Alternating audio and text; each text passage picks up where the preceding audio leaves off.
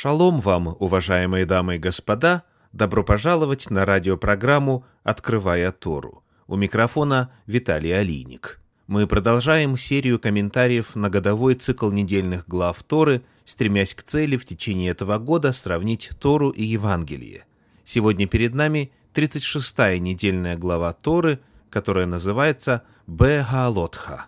Она приходится на книгу «Числа», книгу «Бамидбар», начиная с первого стиха 8 главы и заканчивая последним стихом 12 главы. Книга «Числа» 8.1-12.15. Глава называется «Бегаалотха» по первым значимым словам этой недельной главы. Книга числа, 8 глава, 2 стих говорит «Объяви Аарону и скажи ему, когда ты будешь зажигать лампады, то на передней стороне светильника должны гореть семь лампад». В синодальном переводе фраза «когда ты будешь» является попыткой передать древнееврейское «бегалотха». В 12 главе книги «Числа» в стихах с 4 по 8 рассказывается о природе откровений, которые Бог посылал Моше, Моисею. «И сказал Господь внезапно Моисею и Аарону и Мариаме, «Выйдите вы трое к скинии собрания». И вышли все трое. И сошел Господь в облачном столпе, и стал у входа скинии, и позвал Аарона и Мариам, и вышли они оба. И сказал, «Слушайте слова мои,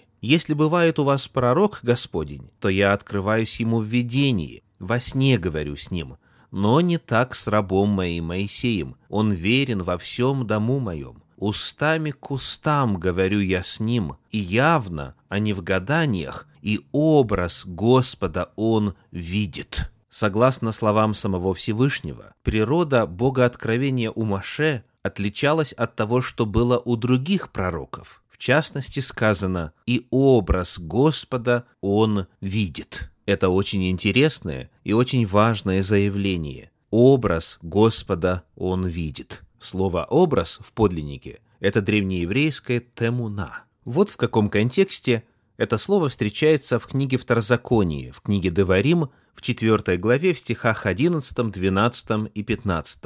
«Вы приблизились и стали под горою, а гора горела огнем до самых небес, и была тьма, облако и мрак. И говорил Господь к вам из среды огня. Глаз слов его вы слышали, но образа не видели, а только глаз. Твердо держите в душах ваших, что вы не видели никакого образа в тот день, когда говорил к вам Господь на Хариве из среды огня. Используя только что прочитанные стихи, некоторые комментаторы Торы стали утверждать, что у Бога нет образа вовсе, что он по природе бесформенен. Однако Тора здесь не утверждает, что у Бога нет образа. Тора проводит контраст между теми, кто образ Бога видит, и теми, кто этот образ не видел на горе Синай, когда Бог вслух провозгласил текст десяти заповедей, народ слышал только его голос, он не видел его образа. А вот Моше, в отличие от народа и в отличие от современных ему пророков, видел образ Господа.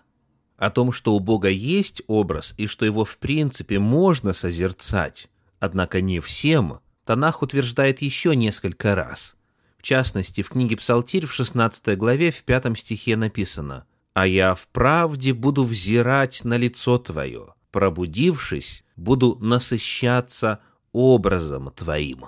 Согласно мнению некоторых комментаторов, глагол «пробудившись» означает «воскреснув из мертвых», то есть речь идет здесь о будущем веке, когда будут преодолены ограничения грешной человеческой природы, находясь в которой обычный человек Бога в действительности видеть не может. Когда же человеческое тело будет освобождено от последствий грехопадения, тогда сказано «Я буду насыщаться образом Твоим».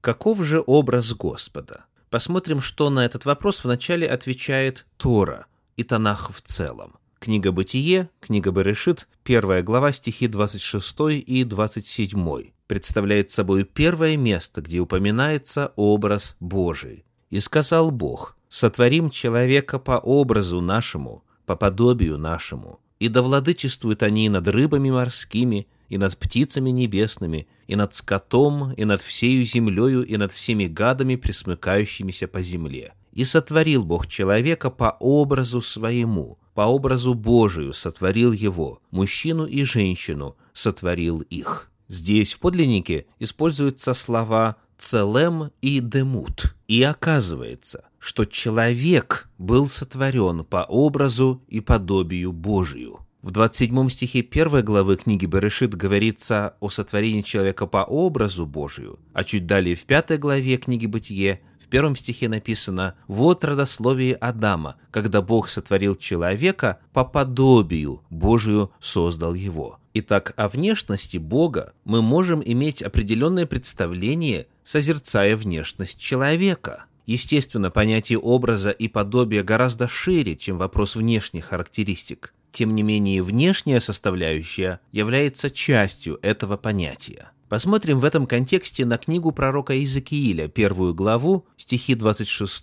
и 27. Это для нас возможность проверить верность сделанных только что выводов. Написано, «А над сводом, который над головами их, было подобие престола, по виду как бы из камня сапфира. А над подобием престола было как бы подобие человека вверху на нем, и видел я как бы пылающий металл, как бы вид огня внутри него вокруг. От вида чресл его и выше, и от вида чресл его и ниже я видел как бы некий огонь, и сияние было вокруг него». Далее пророк Иезекииль написал в первом стихе второй главы своей книги, что это было видение славы Господней. Пророку открылся Божий престол, и на престоле сказано «было подобие человека вверху на нем». Здесь в подлиннике используется древнееврейское «демут», то же самое, которое описывает сотворение человека по подобию Божию. Вот как этот стих, 26 стих 1 главы книги пророка Иезекииля, предложен в переводе Давида и Осифона. Над сводом же, который над головами их, образ престола, подобный камню сапфиру. И над образом этого престола образ, подобный человеку, на нем сверху и далее описывается то, что было выше чресел, то есть пояса, то, что было ниже чресел. Бог внешне подобен человеку. Рассмотрим теперь понятие образа Божия в апостольских писаниях. Во втором послании Коринфянам в четвертой главе в первых шести стихах написано «Посему, имея по милости Божьей такое служение, мы не унываем, но, отвергнув скрытые постыдные дела, не прибегая к хитрости и не искажая Слово Божье, а открывая истину, представляем себя совести всякого человека пред Богом. Если же и закрыто благовествование наше, то закрыто для погибающих, для неверующих, у которых Бог века сего ослепил умы,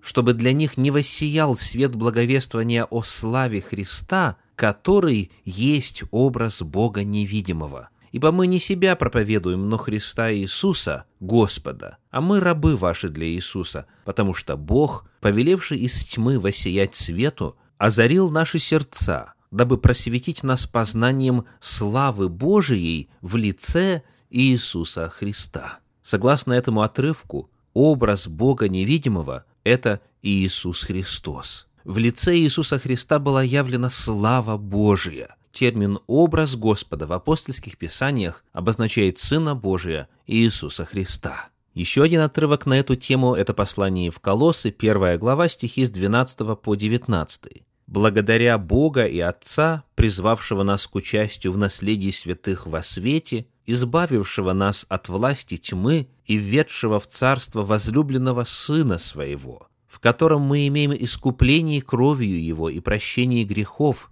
который есть образ Бога невидимого, рожденный прежде всякой твари, ибо им создано все, что на небесах и что на земле, видимое и невидимое, престолы ли, господство ли, начальство ли, власти ли, все им и для него создано. И он есть прежде всего, и все им стоит.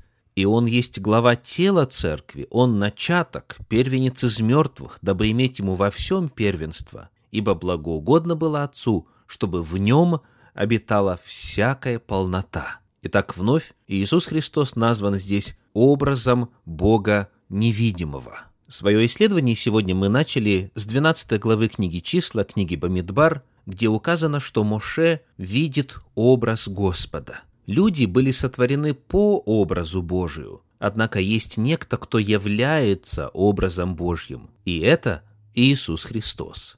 Потому появляется вопрос, неужели в действительности Моше в 15 веке до нашей эры видел Иисуса Христа и общался с ним, как сказано в 12 главе книги числа, устами к устам, и явно, а не в гаданиях. Вот как опыт Моше представлен во свете апостольских писаний. Послание к евреям, 11 глава, стихи с 24 по 26.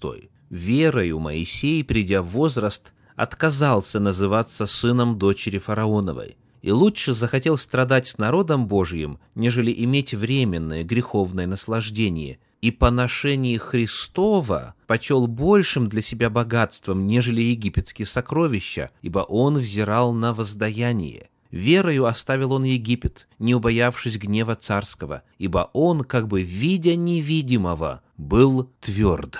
Оказывается, когда Моисей сделал выбор оставить дворцы фараона, он сделал выбор в пользу поношения Христова. Он сделал выбор в пользу Иисуса Христа, что показывает реальность существования этой личности уже тогда. Далее в 27 стихе написано «Он, как бы видя невидимого, был твердо». О роли Иисуса Христа в контексте событий выхода из Египта мы читаем в первом послании Коринфянам в 10 главе в стихах 1 и 6 по 9. «Не хочу оставить вас, братья, в неведении, что отцы наши все были под облаком, и все прошли сквозь море, а это были образы для нас, чтобы мы не были похотливы на злое, как они были похотливы. Не будьте также идолопоклонниками, как некоторые из них, о которых написано «народ сел есть и пить и встал играть». То есть апостол Павел здесь вспоминает реальную историю выхода из Египта.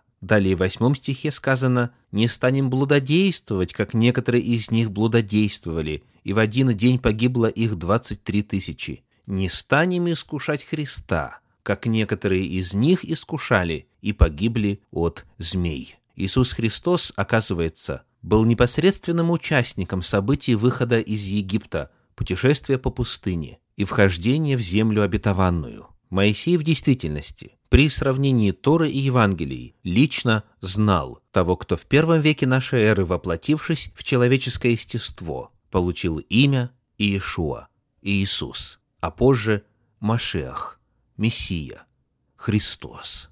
Итак, Моше видел образ Господа – этот термин обозначает Иисуса Христа. Иисус Христос является образом Бога невидимого.